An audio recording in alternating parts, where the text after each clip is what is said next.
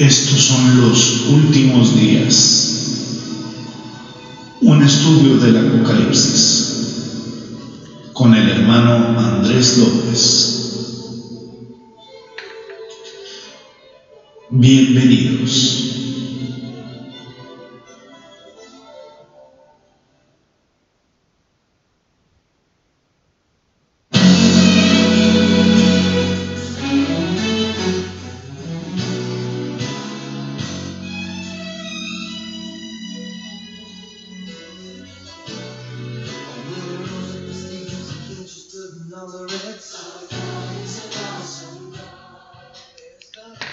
¿Qué tal nuevamente amigos? ¿Cómo están? Eh, hermanos en Cristo, radioescuchas en general que tienen a bien sintonizarnos aquí en Radio Cristo Viene y en las estaciones que comparten este ministerio. Eh, estamos muy contentos de estar aquí nuevamente con ustedes y con este estudio apasionante del el Apocalipsis de capítulos 1 al 3, donde Jesucristo permanentemente invita, o más bien le da el, el llamado a la iglesia a arrepentirse. Y primeramente, como es acostumbrado en nuestro espacio, vamos a orar y a ponernos en la santa presencia de Dios para que el Espíritu Santo tenga a bien acompañarnos y permitirnos un espacio en su santa palabra. Gracias, amado Señor, porque permites este espacio radiofónico para que entres a la mente, a los corazones de las personas que has llamado, Señor, a arrepentirse, a doblar sus rodillas, Señor, y permitir que tú penetres en sus corazones, Señor. Sabemos que no somos dignos de ti, que únicamente tú eres digno, Padre. Y te agradecemos infinitamente porque nos permites este contacto juntos en torno a tu santa palabra, Señor, que has brindado para edificación, que has brindado, Señor, para ser una esperanza para este mundo perdido.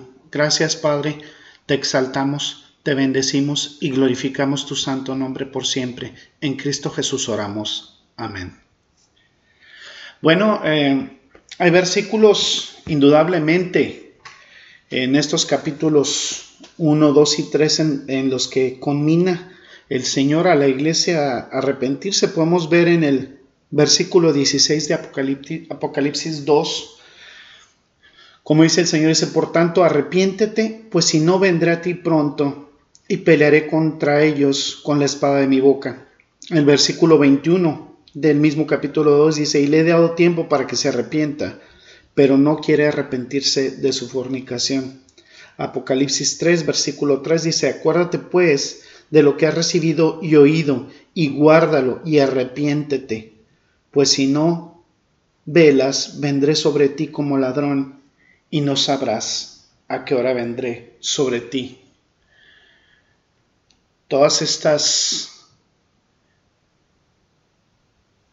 estas, eh, estos elementos en donde Cristo invita a la iglesia a arrepentirse. Y decíamos en nuestro estudio pasado, eh, es muy frecuente en las congregaciones en donde se invita a personas en particular a arrepentirse, pero que, qué poco frecuente, a menos yo no lo he visto en mi vida, una congregación que pida perdón y se arrepienta públicamente por, por transgredir la palabra de Dios, por comprometerse, por tolerar el pecado. Juan nos dice en, en primera de Juan capítulo 5, dice que nuestra fe vence, nuestra fe lo supera todo. Nuestra fe es el medio de nuestra salvación, entonces para los vencedores que tienen fe salvadora existe la promesa de bendición. Por desgracia, algunas religiones y algunos sistemas de creencia tergiversan este versículo y esta sección de la escritura y dice que como se le llama vencedores a, quienes tienen la salvación, pues se, dice que luchan por su salvación y, y que es una empresa humana, pero de ninguna manera es una empresa totalmente divina. Es eh, Jesucristo y es el Espíritu Santo los que obran en el creyente para salvaciones, Dios mismo. Dios es un Dios salvador y eso es una idea frecuente en el Antiguo y en el Nuevo Testamento. Pues de vuelta a nuestro tema, los vencedores tienen fe salvadora, existe promesa de bendición en el cielo. Y estas iglesias tienen creyentes en ellas. Pero eh, de ninguna manera eso mitiga la amenaza que nuestro Señor ofrece a estas iglesias. La presencia de fieles creyentes no elimina la amenaza. Arrepiéntete, o si no. Ahora, si solo reunimos estas iglesias para que para los que se les dice que se arrepientan, es importante enumerar los elementos que estaban presentes en estas iglesias. Y seguro, eh, amado escucha si usted es un hermano, una hermana en Cristo, podría de alguna manera, por desgracia, identificarse con esto. Llegamos a una lista como esta. Estaban permitiendo inmoralidad sexual, idolatría, compromiso con la cultura, compromiso con el mundo, tolerancia con el pecado, enseñanzas falsas, falsos maestros, hipocresía, seducción y predicación por dinero. Se habían hundido en las profundidades de Satanás. Nuestro Señor está a punto de juzgar esas iglesias a menos que se arrepientan. Bueno, debemos recordar, amados radioescuchas, que esto es al final del primer siglo Debemos también recapitular en el hecho de que el apóstol Juan, cuando Jerusalén fue destruida en el año 70 después de Cristo, eh, por algún momento se fue y terminó en Éfeso. Y permaneció en Éfeso durante unos 10 años antes de recibir el libro de Apocalipsis en la isla de Patmos, en la cual luego escribió también el Evangelio de Juan, casi 50 años después de haberlo vivido con Cristo y con los demás discípulos. Lo escribió primera de Juan, segunda de Juan, tercera de Juan, las tres epístolas, y tuvo un ministerio floreciente allí. Y llegado a esto, pues sirvió como el último apóstol viviente en la iglesia de Éfeso, el cual utilizó Dios para plantar otras iglesias y ahora en ese momento había una disminución constante en esas mismas iglesias. Y así sucede, así es la pauta con estas iglesias. ¿Alguna vez ha escuchado hablar, amado escucha de una iglesia que se ha arrepentido? Al menos yo no recuerdo ninguna. Por supuesto, las iglesias no se arrepienten. Hay iglesias incluso el día de hoy que permiten toda clase de pecados. Estos enumerados aquí en Apocalipsis 2 y 3 y en realidad no se avergüenzan de ello. Hay veces que incluso están orgullosos de ello o adoptan causas que son ajenas a Dios. La promoción del matrimonio homosexual, la promoción del aborto, cosas que son totalmente antibíblicas y totalmente ajenas a las escrituras. En este caso, hacen e hicieron en estas iglesias un lugar para todo tipo de personas para vivir vidas fuera de los límites de lo que es permitido en la escritura. Una tendencia muy peligrosa en los tiempos finales. Cuando miramos una por una en cada una de estas cartas, vemos que no hay identificación de ningún incrédulo, por ejemplo, en Éfeso. En Éfeso todos son creyentes. Cuando llegamos a la, a la Odisea, a última iglesia, no hay creyentes. Es una iglesia despreciable, es una iglesia que le causa náuseas al Señor y Cristo está afuera tocando la puerta porque ni siquiera está en la iglesia. ¿Cómo parte una iglesia de ser una iglesia de todos creyentes a una iglesia de no creyentes? Bueno, este es un proceso lento, constante.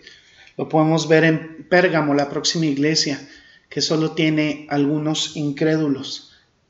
Y así sucesivamente. Eh, en este caso se utiliza la palabra algunos en Pérgamo. Teatira tiene más incrédulos. Sardis tiene en su mayoría incrédulos. Y en la Odisea, pues todos son, son incrédulos. O sea, todos eh, son personas hundidas en la apostasía. Y así se maneja la tendencia. Se comienza con toda una congregación de creyentes o toda una iglesia de creyentes y se termina sin creyentes. Hay una verdadera iglesia al principio que termina siendo una no iglesia. Y hay un flujo de incrédulos, incrédulos y más incrédulos y que se apoderan de la iglesia. La cantidad de, vencedores, de verdaderos creyentes, se encoge, se va haciendo menos y menos. Y eso lo vemos por desgracia en, en la iglesia de la Odisea. ¿Cómo pasa una iglesia de convertirse en algo como Éfeso a terminar en algo como la Odisea? ¿Cómo comienza todo? Bueno, todo se pone en marcha en Éfeso y vamos a ver más adelante eso, pero un evento que sucedió durante el siglo XVI llamado la Reforma, la Reforma Protestante. Durante más de un milenio, más de mil años, hubo un declive desastroso en la iglesia, con un sistema podrido, el sistema católico romano, que, se vuelve de alguna manera la Odisea, la iglesia sin creyentes. Y bueno, Ahí había al principio creyentes, pero el Señor va redimiendo a los suyos. Pero sin embargo, las iglesias como centros masivos en ese, en ese eh, sistema monolítico romano va careciendo poco a poco de creyentes hasta convertirse en una evidente total corrupción de un sistema. El sistema católico romano tenía que ser abordado en la reforma protestante. Y así el Espíritu de Dios comenzó a moverse sobre el corazón de los hombres que conocemos como reformadores de la iglesia, quienes protestaron por la condición de la iglesia. tenemos algunos nombres como Martín Lutero, como Juan Calvino, como Knox, etc. Protestaron. De ahí viene la reforma protestante. El término protestante sin duda al referirse a algún católico hacia nosotros o la iglesia católica en general pues viene a ser un término peyorativo ahora llamado incluso hermanos separados, ¿no? que en realidad no somos ni hermanos de ellos ni estamos separados por nada. Dice. Este, somos protestantes porque nos unimos a la protesta. Siempre me hace recordar esa frase de que es mejor estar divididos por la verdad que unidos por la mentira. La iglesia entonces necesitaba arrepentirse. Había alcanzado una escala tan masiva de iniquidad que no estaba a punto de arrepentirse. Y es cuando estos reformadores llamaron a la iglesia a arrepentirse que dicha iglesia reaccionó matando a tantos de ellos como pudo. Y muchos de los reformadores, como usted puede saber, amado Escucha, fueron sacrificados, quemados en la hoguera. La iglesia rehace a arrepentirse cuando está completamente controlada por Satanás. La deja en ruinas, no deja nada, no queda nada. La iglesia no se convierte en una iglesia como la Odisea hasta realizar todo un proceso. Y es un declive que muchas veces como miembros de la congregación, como miembros de la iglesia, necesitamos de tener antes de que comience. Así que si no quiere, amado Radio Escucha, que su iglesia se comprometa como lo hizo Pérgamo, no permita el lugar para que los incrédulos se sientan cómodos. Y es algo que la iglesia no debe permitir. No se debe, no se quiere convertir a lo mejor su iglesia en una como teatira que permite el lugar o que da lugar a la inmoralidad sexual y no la confronta. No quiere usted que su congregación o su iglesia se convierta como Sardis y que en realidad esté muerta. Es una iglesia de Sardis que tiene programas, rituales, actividades, grupos de estudio, cafecitos de mujeres, etcétera, pero no tiene nada de vida. Y no quiere, por supuesto, que se convierta en la Odisea, una iglesia que no tiene más que el reclamo de vida que muchas veces tiene el nombre Jesucristo, pero que es una iglesia perdida, sin vida. No queremos ir por ese camino. Entonces, hace 500 años, más de 500 años, 503 años aproximadamente, en 1517, eh, Martín Lutero clavó su tesis en la puerta de la iglesia de Wittenberg y lanzó la protesta. Y fueron parte de eso en esta reforma protestante. De alguna manera seguimos protestando por cualquier desviación de la palabra de Dios. Y en ese sentido también si estamos preparados, eh, preparados para, protestar y, somos protestantes en ese sentido. Y si estamos separados de la mentira. Éfeso y el primer paso de la dirección equivocada. Vamos a ver un poquito de la iglesia de Éfeso. Al parecer había personas en estas iglesias que podían tomar las cartas enviadas por el apóstol Juan y al regresar estos mensajeros leyeron y recibieron el mensaje. Eh, en, la, en el Apocalipsis viene la palabra ángel, pues es la palabra griega para mensajero. Al mensajero de la iglesia de Éfeso o en Éfeso escribe esto. Aquí está el mensaje del Señor a la iglesia, a su iglesia. El que tiene las siete estrellas en su mano derecha, que son los líderes de la iglesia, los siete candeleros, perdón, y quien camine entre los siete candeleros de oro que representan a la iglesia. Y hay un mensaje del jefe de la iglesia que sostiene a los líderes de dichas iglesias en su mano. Aquí está el problema. La mirada penetrante del Señor dice, conozco tus obras y tu trabajo y tu perseverancia y que no puedes tolerar a hombres malvados y pones a prueba a los que se llaman apóstoles y no lo son y los encuentras falsos y tienes perseverancia y has aguantado por el amor de mi, de mi nombre y no te has cansado, pero tengo algo contra ti que has dejado tu primer amor. Y estas son palabras que le da la iglesia de Éfeso. Por lo tanto, recuerda dónde has caído, arrepiéntete y haz las obras que hiciste al principio. De lo contrario, yo vendré a ti y quitaré el candelero de su lugar, a menos que te arrepientas. Le dice que odia las obras de los Nicolaitas, que él también odia. Dice Jesucristo que yo también odio. El que tiene oído, que oiga lo que el Espíritu dice a las iglesias. Dice, al que venza le concederé de comer del árbol de la vida que está en el paraíso de Dios.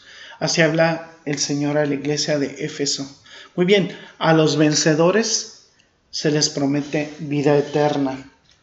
Y lo vemos en Apocalipsis 1.7. Dice este, en Apocalipsis 1.7 precisamente que escuchemos lo que, lo que dice y es lo que le dice a las iglesias. Las iglesias plurales expanden el mensaje de esta carta a todas las iglesias que podrían ser culpables de ese pecado. Cualquiera que tenga oído, escuche lo que el Espíritu le dice a las iglesias. No solo a esta iglesia, sino es un mensaje de la iglesia para todas las demás iglesias, no solo en este tiempo en que es escrita, sino a través del tiempo. Y aquí tiene la situación el Señor. Dice, tengo esto en tu contra. En el versículo 4 que has dejado el, tu primer amor. En griego la palabra afimi, que significa irse, abandonar, descuidar. Es uh, una palabra intencional, no es algo que sucedió accidentalmente. Te has alejado voluntariamente, con intencionalidad de tu primer, primer amor. Has abandonado tu primer amor, el primer amor por Cristo, obviamente. La persecución está en marcha, la están sintiendo. El apóstol Juan fue víctima precisamente de eso. Y por eso dice en Apocalipsis, precisamente en el versículo 9 del capítulo 1, dice, precisamente por la palabra de Dios y el testimonio de Jesús. Bueno, eh, amados hermanos, radioescuchas, eh, aquí dejamos este estudio por este momento. eh, muy importante lo que el Señor nos dice constantemente, lo que nos invita a reflexionar. Yo también te invito, amado Radio Escucha, si, si estás sintonizando en este momento esta estación de radio, si estás escuchando este programa, es porque Jesucristo ha llegado a tocar a la puerta. Él toca como en esa iglesia de la Odisea, toca y quiere entrar. Y habla en este caso del corazón de la iglesia, pero puede ser precisamente que está tocando a tu corazón. Quiere entrar y quiere hacer morada en ti con el Espíritu Santo. Quiere que recapitules en tu vida, en todo lo que has hecho y que te arrepientas porque dice la escritura que todos eh, estamos destituidos de la gloria de Dios, pero Jesucristo nos da vida eterna. Pídele al Señor con tus propias palabras, pídele perdón, invítale a que entre a tu vida. Y es una invitación constante que se va a hacer en estas emisiones para que, para que lo hagas. Hoy es el día de salvación antes de que sea demasiado tarde. Vamos a orar, eh, amado Radio Escucha. Eh, amado hermano, hermana en Cristo. Y vamos a despedirnos de esta misión. Gracias, amado Padre Celestial, porque has permitido que ahondemos en tu palabra santa, en lo que tú tienes para nosotros, para tu gloria y para tu honra. Nos sentimos, Señor, privilegiados de tener acceso a estas verdades a las que el mundo no tiene. Gracias, Señor, porque has tenido misericordia de nosotros. Te exaltamos y te bendecimos. Glorificamos tu santo nombre. Bendito seas, Padre Celestial, por siempre. En Cristo Jesús oramos. Amén. Pues esto es nuestra misión por el día de hoy, amados. Eh, verdaderamente que ha sido un privilegio, una bendición estar aquí compartiendo con ustedes y eh, esperamos tener su grata presencia para la próxima emisión de este su programa Los Últimos Días Bendiciones.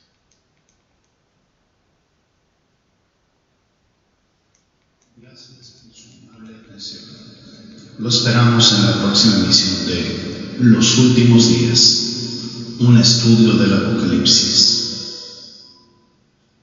Hasta pronto.